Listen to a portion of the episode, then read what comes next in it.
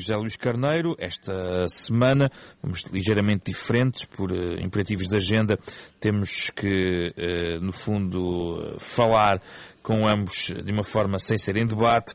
Começo por Paulo Rangel. Paulo Rangel, vamos aos temas nacionais. Tínhamos prometido aos ouvintes falar de autárquicas no Porto. Agora há o nome de Tiago Barbosa Ribeiro, pelo PS, já que se conhecia a aposta do PSD. Vladimir Feliz. Rui Moreira também, no fundo, concretizou aquilo que já se esperava, a recandidatura. Está fechado este quadro. Um, naturalmente daqui a pouco vou ouvir o José Luís Carneiro sobre esta escolha do PS, mas nesta perspectiva não é Rui Moreira que tem via verde para uma reeleição, Paulo Rangel?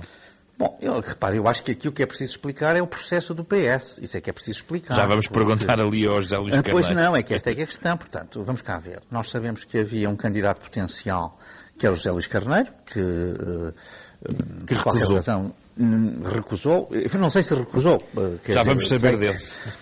Não sei se ele recusou, quer dizer, sei que ele recusou uh, em determinadas condições. Uh, agora, vamos cá ver, quer dizer, o Primeiro-Ministro anunciou o nome uh, de um secretário de Estado que ninguém conhece, nem nunca ninguém ouviu, não tem nada, uh, e depois ele retira a candidatura passado umas horas, quer dizer, isto é um processo absolutamente inacreditável que o Partido Socialista fez e corresponde àquilo que, na verdade, a escolha de Tiago Barbosa Ribeiro, que também já tinha dito que não seria candidato e agora afinal já é candidato outra vez, representa. O que é que isso representa? Representa a desistência do PS. O PS, em rigor, o que uh, tem aqui é um, um, uma estratégia, digamos, de apoio ao uh, atual Presidente da Câmara e, e, portanto, procura facilitar a vida. Sinceramente, do meu ponto de vista, isto é um erro estratégico que o PS comete, mas enfim. Uh, Vladimir Feliz ganha, pode ganhar a Câmara do Porto? Eu penso, bom, eu penso que Vladimir Feliz tem uma tarefa muito difícil pelas suas mãos, nas suas mãos, mas Vladimir Feliz tem uma diferença radical para todos os outros. É que tem provas dadas no Porto, é uma pessoa que conhece profundamente a sociedade civil E as instituições do Porto, é também conhecido justamente por isso. Não digo que tenha uma notoriedade grande no grande público, mas tem uma grande notoriedade em tudo que são os atores-chave da cidade, sejam instituições, seja a sociedade civil, por causa de ter sido vice-presidente da Câmara, por causa de ter sempre dedicado a sua vida uh, à, à, causa pública no Porto e, portanto, uh, e, e, ser ao mesmo tempo uma pessoa com provas dadas também no setor privado. Portanto, eu acho que claro, o Feliz tem hipóteses de fazer um, um, um resultado uh, francamente bom. E pode até surpreender. Não põe isso de maneira nenhuma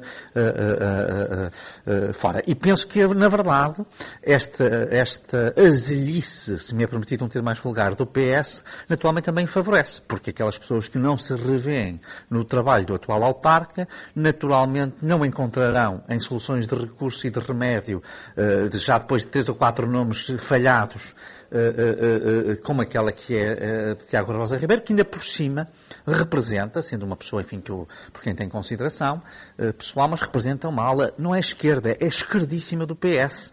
E a cidade é uma cidade, como se sabe, hum. Eh, que sempre se distinguiu pela sua moderação, eh, pelo seu lado até eh, burguês e liberal, e, portanto, naturalmente não se vai rever num candidato cujo projeto é um projeto hum. de esquerda radical. Uh, Paulo, já vamos falar sobre as nomeações da administração pública. Uh, já este fim de semana, último fim de semana, uh, foi um, um, tema que o Expresso trouxe, tendo em conta esta percentagem de 7 em cada 10 concursos para dirigentes do Estado. No fundo, estão viciados porque os dirigentes eh, já ocupavam o cargo anteriormente em regime de substituição. A própria Presidente da CRESAP diz que isto é um elefante na sala e, portanto, é um regime que, que tem problemas e a Ministra uh, da Administração Pública diz agora que o Governo quer impor limites no número de renovações das comissões de serviço de dirigentes intermédios da função pública. Isto é um tema relevante uh, que, que gostava de ouvir a sua opinião, porque muitas vezes se diz que PS e PSD têm os mesmos comportamentos na, na ocupação de lugares de topo no Estado. Não, repare, aqui há uma coisa que é evidente. Uh, nós conhecemos a máquina socrática e esta máquina do governo Costa uh, não anda muito longe dela uh, na ocupação dos cargos públicos. Isso é uma coisa evidente hoje em dia. E a CRESAP funcionou de um modo exemplar durante o governo do Primeiro-Ministro Passos Coelho, toda a gente sabe. Aliás, foi ele que fez questão de criar este rigor na, na, na, digamos, no, no, preenchimento dos lugares vagos na administração pública e, basicamente, o que o governo socialista encontrou foi uma forma de fazer letra morta disso, de fazer, no fundo, uh, desvalorizar por completo a CRESAP, não é? Portanto, e esta uh, limitação de mandatos não vai no bom sentido? Não, vai, não é exatamente o próprio governo a tomar uma decisão no sentido contrário? Não, quer dizer, eh, só se, não necessariamente, portanto, eu não estou contra a limitação de mandatos, embora também, sinceramente, nas, numa, numa, numa carreira administrativa pública, eh, que não eh, outro tipo de cargos, eu não sei se, se faz sentido falar em limitação de mandatos. Do meu ponto de vista, aqui o que, o que, o que me preocupa realmente foi, no fundo, se quiser assim, o furar as regras com esquemas. Uh, uh, e é isso que nós assistimos por parte do PS. E de resto, depois de se reparar, repara, ainda agora nomeia-se Ana Paula Vitorino para uma agência independente, já não tem a ver com a administração pública, mas é o mesmo critério. Quando se vai buscar o Pedro Adão e Silva para as comemorações do... do, do mas do, o Pedro Adão e Silva não passou pela Cresap. Não, não, pois não passou. Mas Ana Paula Vitorino acaba de tinha... passar e, com, e sem referência, por exemplo, à questão de eventuais conflitos de interesses. Não, quer dizer, para mim há um claro conflito de interesses quando é uma agência independente, mas, quer dizer, isto não põe em causa, repare, a personalidade de, Paula, de Ana Paula Vitorino. O que eu queria dizer aqui... Não coloca? É, portanto, nós, não, não, não estamos a pôr em causa a pessoa, nem a sua competência. Uh, agora, a, a, vida pública administrativa resta por critérios objetivos de transparência, não é por intenções. Até pode haver pessoas que tenham uh, uh, um conflito de interesses e sejam pessoas tal, com um perfil ético tal que consigam perfeitamente. Mas Ana Paula Vitorino tem currículo nesta área que vai tutelar. Tal, mas isso não é suficiente. É, pois, mas é que ela vai tutelar uma agência independente, certo? Certo. E, portanto, é, é isso é que ela não tem, que é a independência, para ser um regulador. Nos reguladores temos, temos que excluir militantes partidários, por exemplo? Nós não temos necessariamente excluir militantes partidários. Neste caso foi uma deputada, transitou de deputada e anterior ministra, portanto, o percurso é um percurso claramente uh, uh, engajado, não é uma filiação partidária. Uh, isto é o que nós, isto é um, é um tique socialista muito grande. Quando disse há pouco, bom, mas no, no, PSD ou noutros partidos também não haverá, claro que, há, que houve erros, mas nunca houve esta, esta, esta planificação milimétrica e, e até, como eu digo, a adulteração das regras, foi o que o Expresso demonstrou uh, naquela notícia, que foi uh, a instrumentalização e manipulação das regras para defraudar aquilo que é o objetivo da CRESAP. Vamos, temas europeus, Paulo Rangel, aqui um pouco ligado também à atualidade nacional. Angela Merkel, eh, ainda ontem, criticou a estratégia portuguesa por ter deixado entrar britânicos. Estamos num contexto em que a variante Delta ameaça ser, no fundo, dominante e a Europa faz sentido contrário em relação a, a Portugal. Uh, eu gostava de enquadrar do ponto de vista europeu este tema, mas não posso deixar de passar esta expressão de uma líder europeia importante como Merkel em relação a Portugal. repare, eu, espero, eu já disse isto aqui neste programa. Eu espero que agora o Sr. Primeiro-Ministro não venha dizer que foi o Paulo Rangel, o grande conspirador, que convenceu a Sra. Merkel a vir dizer exatamente o que eu disse aqui já há uma semana e há duas e há três. Não é? É que o Governo tem gerido a pandemia muito, muito mal. Uh, e repare, isto é notório, é, esta gestão errada. Foi assim no verão do ano passado, foi assim no Natal e está a ser assim agora. Quem, quem disse que. Eu, eu falei aqui da questão do Sporting, eu falei aqui da questão dos corredores britânicos. Que disse o ministro Santos Silva e até o primeiro-ministro da decisão britânica, hum, quando eu disse logo a decisão britânica é acertada quando fechou. Não devia ter aberto nunca os corredores, porque foi a abertura de corredores. Nós estamos a ver isso aonde? No Algarve, na Madeira, foi para onde foram os britânicos. É? E, portanto, o governo não teve qualquer cautela. Uh, mas isto, repare, isto tem sido sistemático. E era possível fazer desconfinamento com cuidado. E, portanto, esta observação da chanceler Merkel Uh, independentemente de ser feliz ou infeliz, no sentido que não sei se é fácil a pessoa pronunciar-se sobre, mas foi a seguir, foi numa, numa conferência de imprensa com a Ursula von der Leyen, que tinha vindo de Portugal. Não esquecer isso. Portanto, devem ter conversado não sobre Não temos ouvido críticas portuguesas à gestão alemã da pandemia. Pois não, porque a gestão alemã da pandemia, apesar de tudo, tem sido melhor que a nossa. é natural que a gente não a critique, não é? Eu não sei se uma chanceler alemã se devia pronunciar sobre isto ou não. Agora, que ela tem razão, ah, isso tem. Isso eu estou à vontade porque eu já o disse aqui aos microfones da Rádio Renascença. Agora, só espero, mais uma vez, é que com aquela mania da perseguição que, controleira que tem o Primeiro-Ministro Costa, que ele não venha dizer que foi o Paulo Rangel ou o Miguel Paz Maduro conspiradores que convenceram a senhora Merkel a ter a mesma opinião que eles têm. Paulo Rangel, e a certificação, o certificado digital agora lançado, vai fazer a diferença a nível europeu? Olha, eu, como sabe, sou um grande defensor do certificado digital. Uh, trabalhei aqui muito no Parlamento Europeu para que ele pudesse ser aprovado em tempo, junto do grupo PPE. Uh, agora, os Estados-membros, o Conselho, não foi capaz de dar os passos todos que eram necessários. E por isso eu tenho aqui alguns receios. Primeiro, vai haver aquilo que ontem eu acho que o Merkel já estava a preparar com esta declaração, é que às tantas não vai aceitar, vai pôr algumas restrições, mesmo no certificado digital, vindo de certos países, e portanto, e esta margem ficou lá, e por isso, a ideia que ela Propositadamente, tem... Uma... não é? Há uma margem propositada para os Estados Unidos. Não foram os Estados que quiseram, e foi um falhanço da presidência portuguesa nesse domínio, porque não conseguiu aquilo que Merkel ontem disse, em que tem razão, que é, e que eu tenho defendido, e eu vi aqui, o, esteve aí o vice-presidente de Chinas, em Lisboa, eh, que é o comissário grego, eh, eh, e ele, eu sou testemunha de que ele, até nos bastidores, já em abril de 2020, estava a defender claramente uma gestão uniforme do espaço europeu, mas o certificado digital também não está a garanti-la. Esse é um aspecto. E há um segundo aspecto muito importante, e que em Portugal ninguém está a falar, que é o preço dos testes.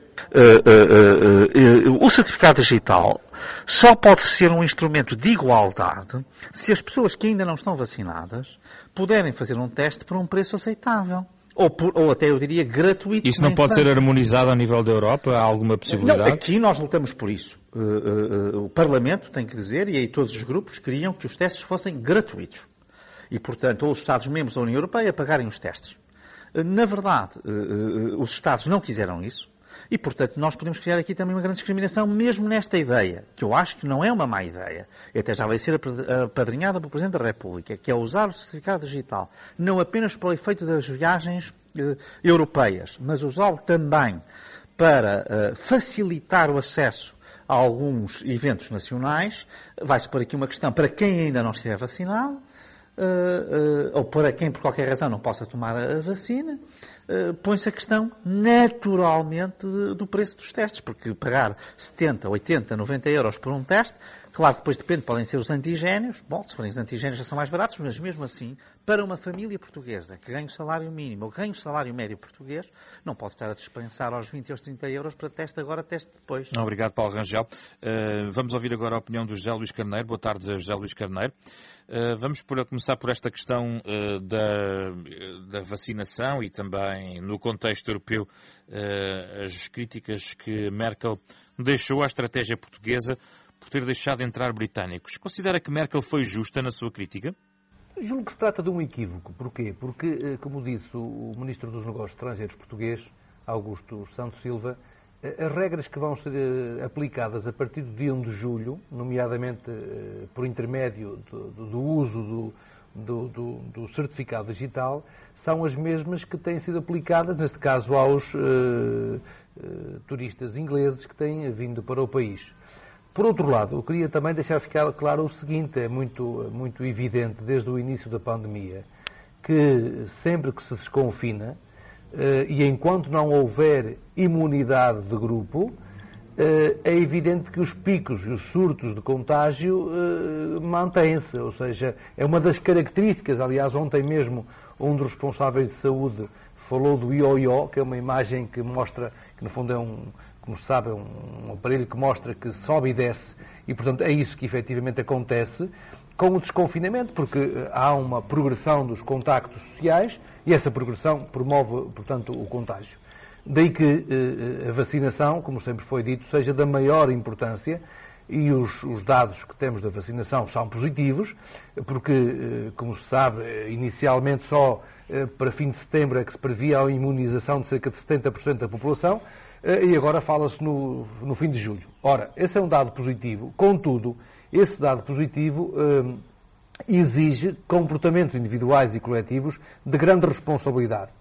Por outro lado ainda, não podemos esquecer que há variantes, eh, digamos, e a variante Delta, que é que já está, por aquilo que nos dizem os dados que são públicos, que 60% dessa variante já está em Lisboa e Val do Tejo, ela é muito, digamos, é, é, do ponto de vista da sua propagação, ela é bastante mais eh, perigosa por aquilo que tem sido dito por parte dos especialistas, ou seja, o que é que nós devemos eh, ter presente como, digamos, informação válida? Só, haverá, eh, só não haverá picos, digamos, de contágio quando a imunidade de grupo estiver garantida. Ora, a imunidade de grupo não está garantida e também sabemos que a vacinação em si mesma, mesmo quando tivermos imunidade do grupo, não garanta 100% que eh, pessoas que tenham sido vacinadas não voltem a poder ser contagiadas. E, portanto, é deste prisma que nós devemos partir para digamos, o, eh, as políticas que têm vindo a ser adotadas. José Luís Carneiro, eu penso Sim. que Merkel, eh, além de... Bom, José Luís Carneiro fala um equívoco Primeiro gostava de lhe perguntar se estes dados que está agora a avançar são suficientes para travar o equívoco. Para já, gostava de saber isso. Bom, eu julgo que uh, a posição do Ministro dos Negócios Estrangeiros no Parlamento Português, dando conta de que as medidas que se prevêem e que quais são as medidas, é exigir o teste negativo uh, para aqueles que chegam ao nosso país. Ora, essa é uma das regras também que está prevista para o certificado digital. E se essa é uma das regras, a par da testagem, a par da vacinação, é evidente que, estou convicto que a mesma informação que foi dada ao Parlamento Português está também a ser eh, transmitida em diálogo com os nossos eh, parceiros europeus. É por... mas, mas... É, isto tem a ver com o contexto. Eh, Merkel critica critica, deixa esta nota, tendo em conta uh, aquilo que Merkel defendia, que era uma harmonização das sim, medidas sim, a nível sim, europeu. ou seja, desde o princípio que também se disse, e essa, e essa, crítica, é, é, essa crítica é adequada, ou seja, desde o princípio se afirmou que só é possível, eh, digamos, avançarmos por um processo de desconfinamento geral com um processo de vacinação que seja global, que seja simétrico e depois com regras que sejam comuns ao conjunto dos países europeus, porque é evidente que se nós formos excessivamente cuidadosos mas os mesmos, mas outros países europeus de trânsito, de movimento, de turismo, não tiverem os mesmos cuidados, é evidente que os efeitos do nosso excesso, digamos, de cuidados não produzem os efeitos que são desejáveis para que a União Europeia garanta a sua, digamos, o, processo de imunização eh, em articulação com também outras regiões com as quais nós mantemos relações isto tem que ser um processo global e integrado no quadro da União Europeia e depois mais integrado ainda com outras instâncias internacionais. Mas permita-me só uh, uma nota final. Estava a referir-se a Rui Rio, não é?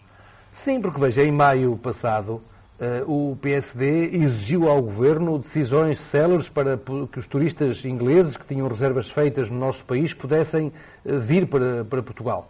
Uh, e, portanto, o, o, Governo estava a ser criticado por estar a ser uh, demasiado uh, prudente relativamente ao turismo britânico. Ora, agora, o PSD vem, de facto, acusar o Governo por ter sido demasiado brando e demasiado flexível relativamente ao turismo britânico. Ora, isto demonstra, de facto, a, a falta de coerência política e até de alguma hipocrisia política que deve ser também denunciada. Uh, José Luís Carneiro, nos temas mais estritamente nacionais, nas autárquicas no Porto, o PS afinal avançou com Tiago Barbosa Ribeiro. Já agora convém, até porque o Paulo Rangel sublinhou o seu nome e o seu nome tem sido também, uh, foi debatido ao longo de todo este processo. O José Luís Carneiro fez ao longo do processo vários esclarecimentos sobre o seu próprio envolvimento neste processo. Uh, eu não me esqueço que na primeira vez que aqui falámos, José Luís Carneiro disse que o PS iria apresentar uma candidatura ganhadora Uh, e depois o, o José Luís Carneiro não quis protagonizar essa candidatura e reconhecendo que foi muito incentivado nesse sentido. Uh, não estaria o José Luís Carneiro numa melhor posição para protagonizar este combate autárquico? Eh, antes de mais, permita-me que diga o seguinte: houve um conjunto de, digamos, dirigentes do Partido Socialista, do nível local, distrital e nacional. Eu também fui um desses dirigentes que mostrou disponibilidade para travar uma disputa eleitoral difícil, todos eh, têm consciência de que se trata de uma disputa eleitoral difícil. Estive disponível, mostrei essa disponibilidade aos órgãos do partido. Não houve, digamos, condições políticas e, digamos, uma disponibilidade política de, da estrutura distrital eh, e local para que essa candidatura se pudesse consumar.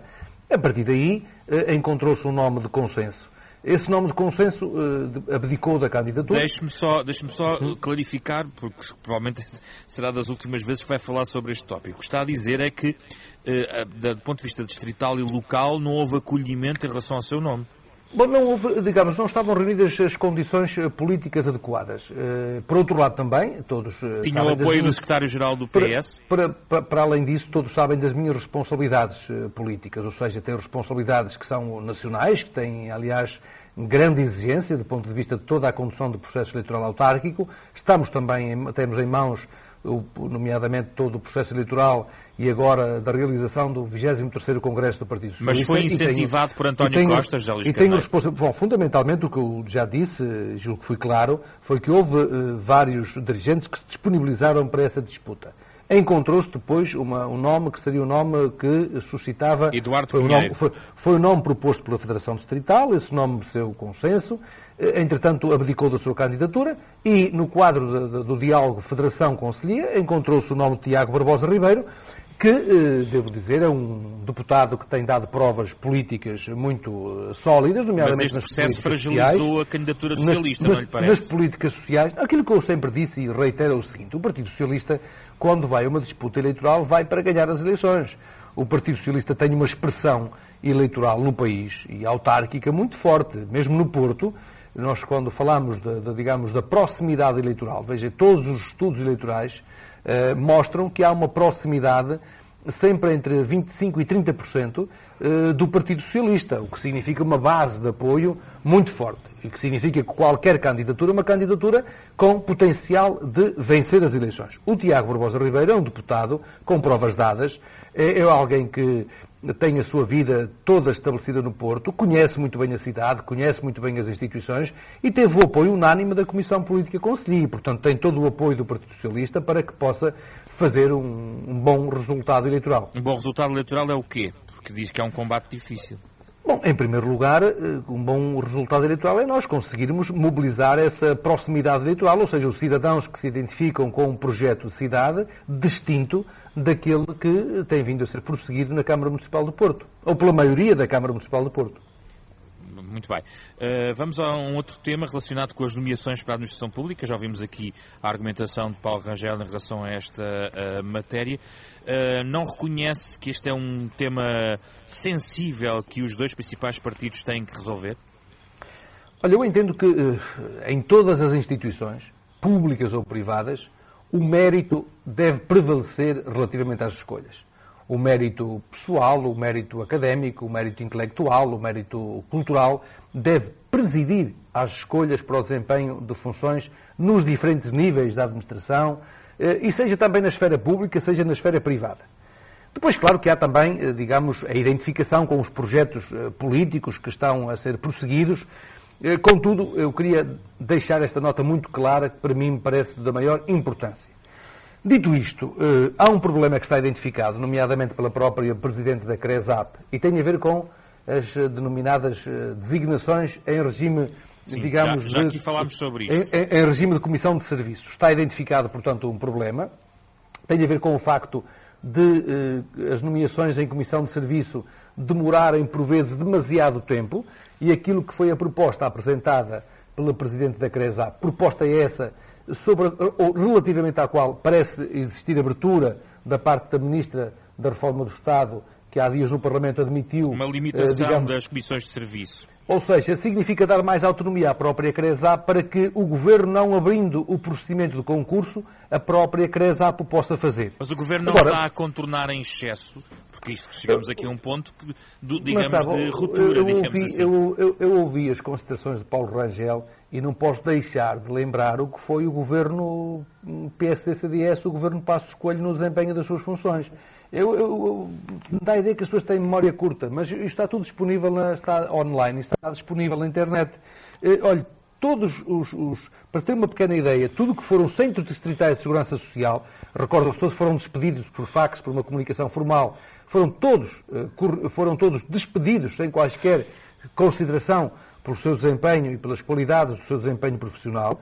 E eh, desses novos dirigentes da Segurança Social, 11 eram militantes do PSD e 3 membros do CDS. Ou seja, todos os centros de de segurança social foram todos preenchidos por uma maioria política e partidária. Recordam-se, aliás, todos também terminar, do, que- do que foram as nomeações para a saúde, que nomearam pessoas sem quaisquer tipo de qualificações curriculares, que foram fazer formação eh, específica para poderem depois serem designados, porque não tinham sequer preparação curricular para o desemfe- desempenho de Temos que funções de administração na área da saúde. Temos de terminar. Muito obrigado, José Luís Carneiro. Muito as obrigado. Nossas, as nossas desculpas pelas eh, interrupções de, de ordem técnica. José Luís Carneiro, Paulo Rangel, foi o caso comum desta semana. Muito obrigado. Muito obrigado. Euronet Plus. Milano. Sofia. Euronet Plus, a rede europeia de rádios para compreender melhor a Europa.